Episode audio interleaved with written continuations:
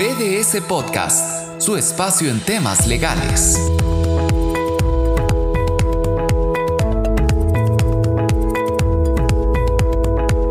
Hola, hola, ¿qué tal?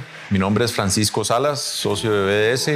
Eh, les damos la bienvenida a un nuevo episodio del BDS Podcast. Conmigo está Lucía Solórzano. Hola Fran, eh, mucho gusto saludarte y mucho gusto para todos los que nos escuchan. El día de hoy queremos tocar los temas navideños. Ya se está acercando esa época del año y este, pues hay algunos temillas ahí que, que, conciernen con el tema, o sea, tienen que ver con el tema laboral, con el tema del derecho laboral, pues, y pues quisiéramos tocarlos ir uno a uno. Y creo que tal vez empecemos con el más evidente, que es el del aguinaldo. El aguinaldo que todos esperamos y que tanto nos gusta es un beneficio creado por una ley específica que básicamente lo que nos dice es que el aguinaldo es el promedio de los salarios ordinarios y extraordinarios que recibe el trabajador del 1 de diciembre del año anterior al 30 de noviembre de este año. Es un monto que está, pues de alguna forma podemos decir que protegido, tiene que ser pagado por el patrono antes del 20 de diciembre o a más tardar el 20 eh, de diciembre. Eh, en Costa Rica pues tenemos siempre, en el caso de muchos trabajadores, vamos, en todos los años vemos muchos trabajadores acudiendo al Ministerio de Trabajo a quejarse porque no reciben el pago completo o no reciben el, el pago del todo del aguinaldo. Esperamos que ustedes que nos escuchan no estén en ninguna de esas dos situaciones, ni del lado del trabajador ni del lado de la empresa que no lo puede o no lo quiere pagar, porque realmente es una, una obligación ineludible de estas épocas. Tal vez, eh, Lu, tal vez si nos comentas un poquito sobre el tema del cálculo, ¿qué, ¿qué, debo de incluir ahí? Porque cuando hablamos de salarios ordinarios y extraordinarios, ¿cómo, cómo qué debemos de incluir? Claro, bueno, como usted bien decía, de verdad que yo creo que más que colacho, para todos los ticos, eh, una de las partes más emocionantes de este mes de diciembre es recibir el aguinaldo. Sin duda. Y usualmente la gente lo piensa eh, como un treceavo mes. O sea, hay en la mente de muchas personas es voy a recibir un mes adicional de salario. En algunos casos puede ser cierto, ¿verdad? Porque ya habíamos hablado que es tomar el promedio de mis salarios de los últimos de prácticamente 12 meses, ¿verdad? Que sería a partir del 1 de diciembre del año anterior al 30 de noviembre del año actual y lo divido entre dos. Entonces, si mi salario siempre fue el mismo, pues sí, eso se va a convertir en un treceavo salario. Pero hay que tomar en cuenta que la ley habla de salarios ordinarios y extraordinarios. Entonces, dentro de ese periodo, ¿verdad? Que va del 1 de diciembre al 30 de noviembre, si hubo algún tipo de bono salarial, si hubo horas extra, si hay salario en especie, que ese nos cuesta un poquito más, ¿verdad? A veces contemplarlo. Todo aquello que tenga carácter salarial, pues ahí debe estar en mi cálculo, ¿verdad? De la doceava parte de todo lo que yo haya recibido. Entonces, no es tan cierto eso de que siempre va a ser un treceavo salario, sino que va a depender mucho de mis ingresos durante eh, todo este año de, de consideración. Correcto, correcto. Y bueno, y siguiendo con las cositas que uno recibe a final del año, también podría ser que además del aguinaldo, este, usted como patrono quiera dar un regalo a sus colaboradores. Em, ¿Y qué condición tendría ese regalo? Es decir, ¿qué pasa si yo le doy una canasta de víveres o, o qué pasa si le doy, no sé, un iPad a los trabajadores a final del año o le regalo una computadora o le regalo, no sé, pensemos en, en, en algo como diríamos popularmente, un regalo bien votado, en donde doy algo bien bonito eh, ¿entraría eso como salarial también? Claro, aquí depende, ¿verdad? Tenemos que tomar en cuenta el concepto de salario desde un punto de vista técnico, que es eh, algo que yo doy como una retribución por un servicio. Entonces, eh, siempre se entiende como aquello que está relacionado con el servicio que me prestaste durante el año. Si yo digo una canasta navideña en que se la doy a todo el mundo, independientemente de que fue muy bueno o muy mal trabajador durante el año, independientemente de su desempeño, ahí podríamos hablar más que todo como una gratuidad, ¿verdad? Es algo que me nace del corazoncito y entonces te doy la canasta. Pero ya cuando empezamos a hablar de situaciones particulares, como que yo digo, bueno, te desempeñaste también este año, ¿verdad? Que, que según la calificación que hayas tenido de tu desempeño, te voy a dar este bono. Ahí ya cuando hay un ligamen propiamente con la relación laboral y propiamente con el desempeño del colaborador, sí podemos ver una característica salarial. Entonces, ¿cómo sabemos si algo es salarial o no? Básicamente porque está ligado a la relación laboral, o sea, al desempeño del colaborador eh, es algo que se me ofreció como parte de mi compensación. es algo que se me da de manera periódica, o sea, ya hay una cierta expectativa de recibirlo por mi prestación de servicios a la, a la empresa.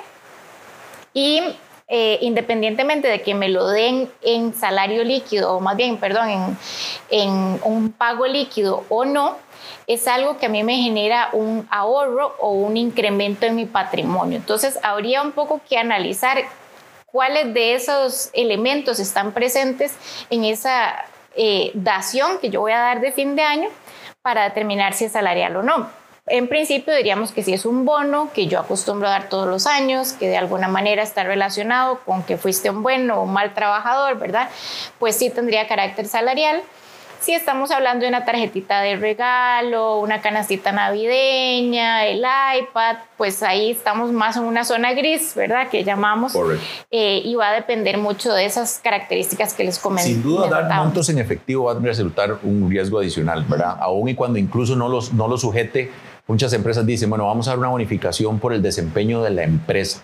Entonces puede ser que yo haya sido el peor empleado del año y no ayudé en nada a lograr ese objetivo empresarial, que igual me lo van a dar. Bueno, entonces dirías que no es en retribución al servicio prestado, pero dado que es en efectivo y que lo voy a recibir todos los años y la empresa siempre le va bien, entonces todos los años lo paga, eh, entonces ahí ya empezamos a caminar un poquito, ¿verdad? Sobre esa línea gris que hablaba Lucía, entonces hay, hay un poquito más de riesgo. Entonces si vamos a regalar algo, si tenemos ese espíritu navideño como patrón y queremos regalar algo que sea algo sencillo, que sea algo eh, con un ánimo realmente de agradar al trabajador, que no sea ojalá dinero en efectivo, sino que se trate de algo, un detallito que se le pueda dar y que no represente pues mayor riesgo, sino ya estamos caminando en otro, en otro lado donde sí podría presentarse reclamos. Incluso adicionalmente yo recomendaría que tratemos de variar en el sentido de que no haya una expectativa ya de las personas de recibir una cosa en particular o un monto en particular año con año, porque esa expectativa sí genera eh, eventualmente esa identificación de la persona como un derecho, porque veis, como siempre lo recibo, eh, yo ya lo considero. exacto. Sí. Y bueno, siguiendo con el tema del, de fin de año, tenemos que hablar de las fiestas de fin de año. Bueno, ya hablamos del aguinaldo, ese, ese tiene que llegar porque llega, porque es por ley. Los regalitos y la fiesta, pues son hechos totalmente voluntarios de parte del patrón. Y en esto quiero hacer énfasis en un punto y es muy importante. A los abogados se les puede mandar también regalo de fin de año y también se les puede invitar a la fiesta. ya, que ya salimos de la pandemia, nos pueden volver a invitar a las fiestas de fin de año, que eso era una linda costumbre que se perdió con la pandemia. Pero bueno, volviendo al tema de las fiestas de fin de año, eh, empecemos por quienes no van, quienes no pueden ir. Digamos, si yo como empresa decido hacer una fiesta de fin de año, fiesta de Navidad, ¿quiénes no pueden ir a la fiesta? legalmente hablando. Legalmente hablando, eh, podemos hablar de unos, pero creo, antes de entrar en ese tema, tocaste un punto sensible y es el decir invitar a los abogados, porque las empresas tienen un cierto temor cuando tenemos proveedores, pero tenemos también los interns o los pasantes y los contratistas, ¿verdad? Y entonces hay un cierto temor a nivel general de, bueno, si lo invito a la fiesta, es que ya, ya se va a sentir como trabajador mío, ¿verdad? Este, si lo invito a la fiesta, hay mayor riesgo de, de que se entienda como un coempleo. Eh, pues ahí hay todo un tema, ¿verdad? Eh, o sea, más allá de, quiénes son colaboradores y quiénes no, porque usualmente pensamos en la fiesta en términos de colaboradores. Entonces, cuando tenemos esos invitados adicionales, quiénes sí y quiénes no. La fiesta de ustedes, ¿verdad? Uno puede invitar en la fiesta a quien quiera, incluyendo los abogados.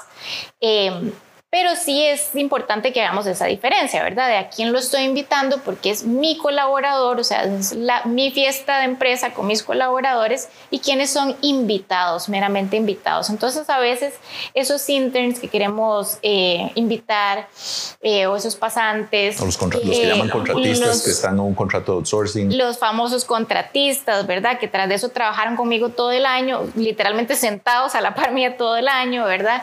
Entonces, no es que necesariamente tenemos que dejarlos por fuera por el hecho de ser contratistas, pero sí hagamos esa diferencia, ¿verdad? De no te vas a identificar como parte de los que vienen, que ya de son, son planilla, ¿verdad? Este, y, tenemos un vínculo. Eh, y después tenemos pues ese, ese mismo grupo que, que al principio se, se refería a Francisco, que es bueno, de los trabajadores, ahora sí, puedo yo decidir quiénes van y quiénes no, y legalmente quiénes sí pueden ir y quiénes no. En principio, pues todos podrían ir, excepto los que por alguna razón tengan su contrato laboral suspendido. Entonces, ¿quiénes pueden tener un contrato laboral suspendido? Los incapacitados no podrían ir. Eh, porque tienen la obligación, según el reglamento que regula las licencias de incapacidades, de quedarse en la casita recuperándose. E igualmente, y muy lamentablemente son las mujeres en licencia por maternidad. Este usualmente es el que trae un poquito más de controversia porque pues no están enfermas, ¿cierto?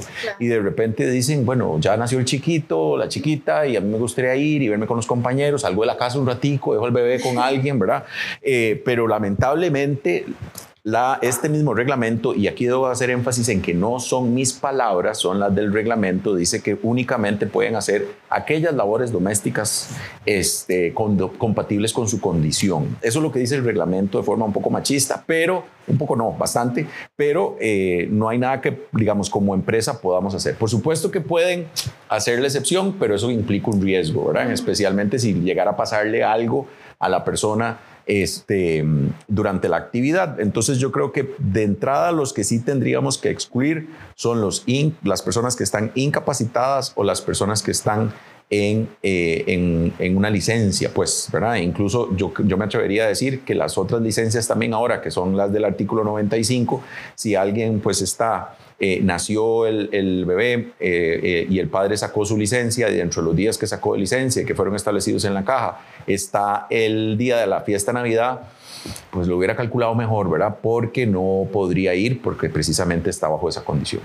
Sí, lo que hay que pensar es que la ley da la licencia con un propósito, ¿verdad? Usualmente ese propósito pues es eh, o un cierto descanso para la persona por, por, una situación particular o para estar con el bebé, ¿verdad? Eh, y en este caso, si hablamos de la mamá o del papá, que la licencia en teoría era para estar con su bebé, pues no debería estar en la fiesta de la, de la organización, pero sí, o sea, coincidimos en que no es por una situación meramente de, de, imposibilidad física, como podría ser en una incapacidad, que es que la persona está enferma y pues tiene que recuperarse. Y bueno, teniendo claro quiénes son los que pues lamentablemente no podemos invitar o tenemos que decirle que mejor a la del próximo año, ¿verdad?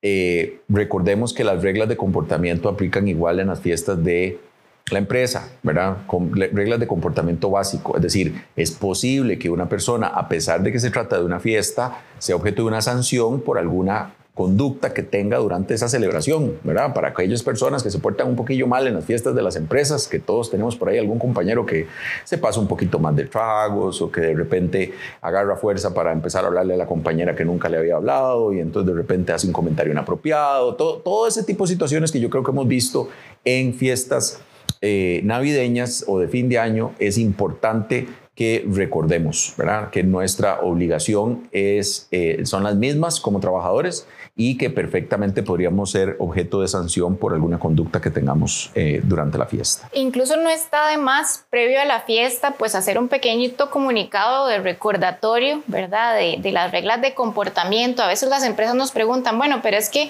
si yo doy barra libre, por ejemplo, ¿es mi culpa si se portan mal? Bueno, no, se está poniendo a disposición, ¿verdad? Un, eh, de, en este caso el alcohol, pero usted no está obligando a la gente a que tome más de lo, de lo que su capacidad le permite, ¿verdad? Entonces, recordar a las personas que cada uno pues es responsable de autorregularse, de mantener un comportamiento decoroso, adecuado.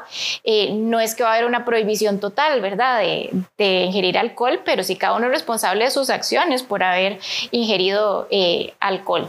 Y a veces para los que tienen tal vez eh, empresas con, con, un personal un poco más mal portadillo, pues puede ser también recomendable limitar un poquito eso, ¿verdad? Eh, con el sistema de etiquetes, ¿verdad? Un máximo de cierta cantidad de, de bebidas para evitar problemas mayores. Pero sí definitivamente eh, pues las personas deben entender que deben observar las mismas reglas de, de, conducta usuales, normales, ¿verdad? Socialmente aceptables que deberían tener en el centro de trabajo porque es una actividad patrocinada por la compañía. Correcto.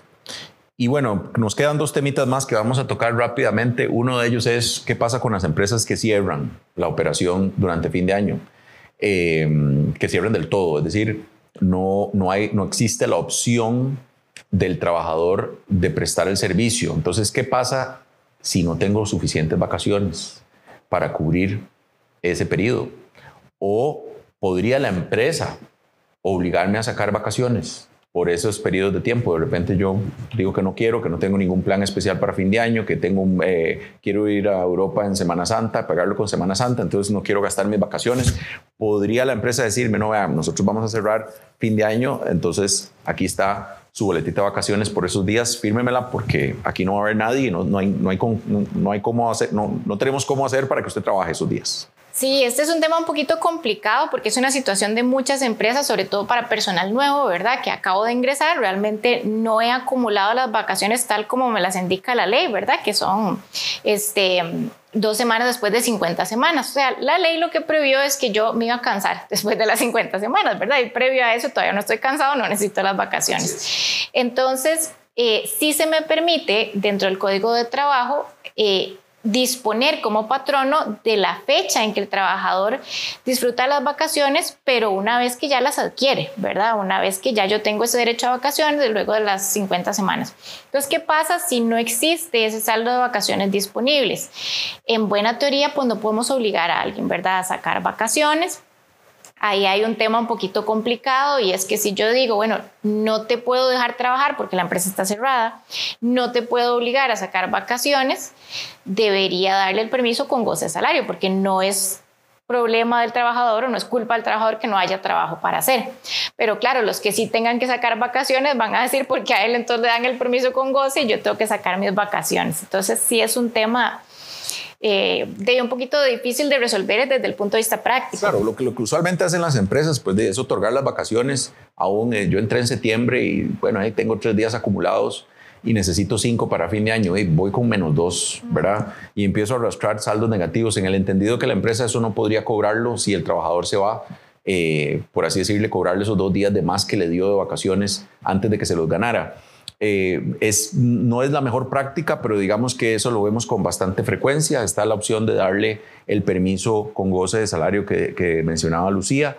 O bueno, si la persona sí tiene periodos vencidos de vacaciones, es decir, arrastra las vacaciones del 2020 más las del 2021, para este cierre del 2021 yo sí le puedo decir, bueno, dado que no disfrutaste las vacaciones del 2020, de ahí, de ese saldo, de ahí sí voy a tomar estos días y sí te lo obligo. ¿Por qué? Porque además sí existe una obligación del patrono de que no se acumulen los periodos de vacaciones. Si ya se están acumulando dos, entonces simplemente le digo, dado que usted nunca me los pidió, esas vacaciones se tienen que disfrutar y yo decidí entonces que las disfrute ese día. Ese sería el escenario ideal, ¿verdad? Que alguien tenga periodos vencidos y los pueda tomar de ahí. De lo contrario, pues que la ley no nos da como mucha, mucha flexibilidad. De hecho, la norma tal vez más violentada en este país a nivel laboral es el del fraccionamiento de las vacaciones, porque al final todo el mundo lo fracciona, ¿verdad? Todo el mundo, eh, cosa que en teoría no se puede hacer.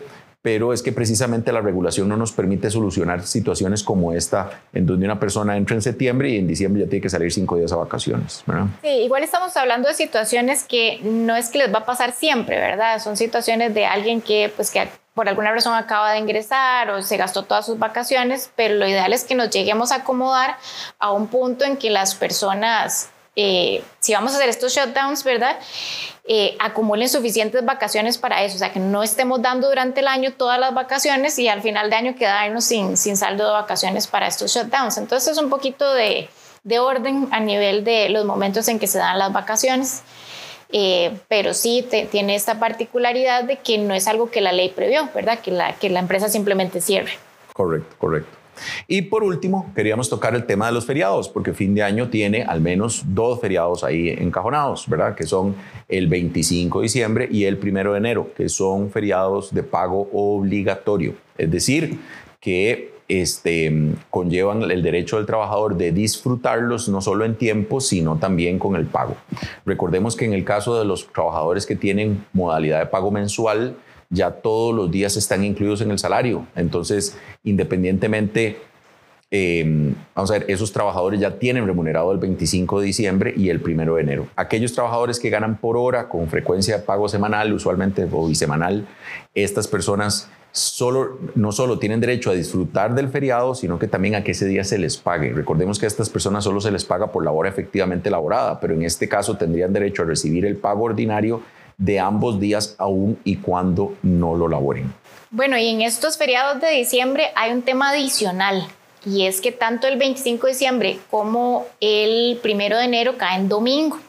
Entonces siempre tenemos eh, por ahí la preguntilla es, ok, es un trabajador de pago semanal, que el domingo es su día de descanso, o sea, él no tenía por qué ir a trabajar, yo no le pago el día de descanso, ¿qué hago con ese feriado? ¿Se lo pago? O no se lo pago? Sí, hay que pagárselo, porque precisamente la ley lo que dice, cuando hablamos de feriado pago obligatorio, ustedes se tienen que imaginar que el legislador lo que quería era verlo a usted en la casa con plata en la bolsa.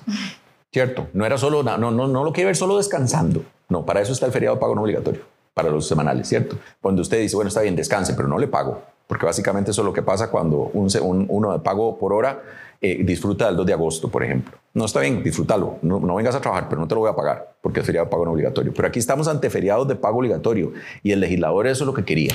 Lo que quería era ver a ese trabajador sentadito en la sala el 25 de diciembre abriendo regalos y con plata en la bolsa. Entonces, sí, aunque sea domingo y es un día que usualmente no se paga, sí se tiene que pagar. Y entonces, claro, para aquellas empresas que tienen esta modalidad de pago por hora, un mes que tenga o vamos a ver, así que un mes que tenga un feriado de pago obligatorio que cada domingo implica que el mes le va a salir más caro. Correcto, más caro que lo normal. Una vez tuvimos, Lu y, yo, un, cliente eh, norteamericano que no podía creer eso. que ¿Por qué un mes le iba a salir más caro solo porque tuvo la mala suerte de que un feriado le cayera domingo? Pues sí, pasa. Entonces, esa es una de las particularidades. Y la otra cosa que debemos es preguntarnos es, bueno, ¿y qué pasa si tengo que trabajar el 25 o el primero? ¿Me puede obligar el patrono? Porque, óigame, qué terrible debe ser, de verdad. Y mi admiración, mi admiración porque muchos trabajadores lo tienen que hacer, pero trabajar un 25 de diciembre o trabajar un primero de enero sin duda es un gran sacrificio a nivel familiar, a nivel personal. Pero una empresa puede obligarme a trabajar un feriado. Eh, ese, es un tema también controversial en el sentido de que la ley sí me establece esas excepciones, sí me establece esa posibilidad, pero eh, hay algunas personas muy tajantes, ¿verdad? Eh, autoridades, vamos a decir, que son bastante tajantes en este tema y dicen, no, un feriado hay que respetarlo. Lo cierto es que el Código de Trabajo, pues primero tiene una norma que dice que es prohibido para el patrono utilizar a sus trabajadores durante feriados, pero luego la norma tiene un artículo subsiguiente en que establece excepciones. Entonces, algunas de esas excepciones son, por ejemplo, eh, cuando eh, las labores del colaborador sean necesarias para la continuidad de alguna manera del servicio. Aquí lo que tenemos que tener cuidado es con varias cosas. Bueno, número uno, que de verdad sea necesario. O sea, mi necesidad es totalmente impostergable. No es que yo digo, ay, qué bonito que todo quedara listo el domingo. No, es porque definitivamente tiene que ser ese domingo, ¿verdad? Y no puedo esperar hasta el lunes. El otro tema es un principio de buena fe, ¿verdad? Que si ya yo sé, por ejemplo, desde este momento, ya yo sé que yo voy a necesitar que mis colaboradores vayan el 25 de diciembre o el 1 de enero, bueno, ¿para qué te vas a esperar hasta el 24 de diciembre para avisarles, ¿verdad? Ahí pues no habría una actuación de buena fe eh, porque la gente tal vez ya tiene planes, ya hizo reservaciones, entonces avisar con tiempo.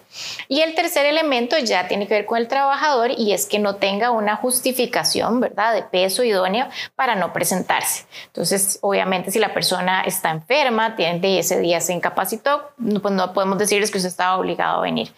Pero eh, si cumplimos con esos tres parámetros, podríamos decir que sí, que sí podemos obligar a las personas a ir en, estos, en estas fechas, ¿verdad? Un poquito desdichadas para trabajar. Sí, no, y de hecho yo creo que la naturaleza de la actividad de, de la misma empresa o del patrono es lo que más claramente nos puede dar una idea de si puedo o no puedo forzar al trabajador a ir a, trabajar. Por ejemplo, y voy a poner solo un ejemplo, de las empresas de seguridad. Es decir, las empresas de seguridad, lamentablemente, pues los oficiales de seguridad pues tienen que prestar un servicio, las empresas prestan un servicio de 24/7, 365 días al año. O sea, no hay un día en que el AMPA descanse, ¿verdad? y entonces podamos tener desprotegidos nuestros, nuestros eh, propiedades, ¿verdad? Y, bienes eh, sin tal vez la ayuda del oficial de seguridad. Entonces, de forma, sí, es, muy ingrato tener que, recurrir a los trabajadores en esas fechas, pero por la naturaleza del servicio muchas veces, muchas veces se requiere. Claro, mi papá más bien, bueno, que es agrónomo, siempre me da el ejemplo, decía, las vaquitas que hay que ordeñarlas no descansan, ¿verdad? El 25 de diciembre, el 1 de enero, pues igual hay que levantarse a ordeñar las vaquitas. Entonces sí hay actividades que definitivamente pues se entiende que haya una necesidad continua. Y bueno, esos eran los temitas que teníamos para el día de hoy del eh, BDS Podcast sobre temitas navideños. Agradecemos como siempre la atención. Les reitero la posibilidad sin ningún problema legal de invitarme a mí a cualquier fiesta. Lucía como que tiene ciertas dudas, yo no. Eh, agradecerles de verdad la atención. Muchas gracias Lucía eh, por el tiempo y esperamos escucharnos pronto. Muchas gracias y que tengan muy bonitas épocas festivas. Esto fue BDS Podcast, una producción de BDS Asesores.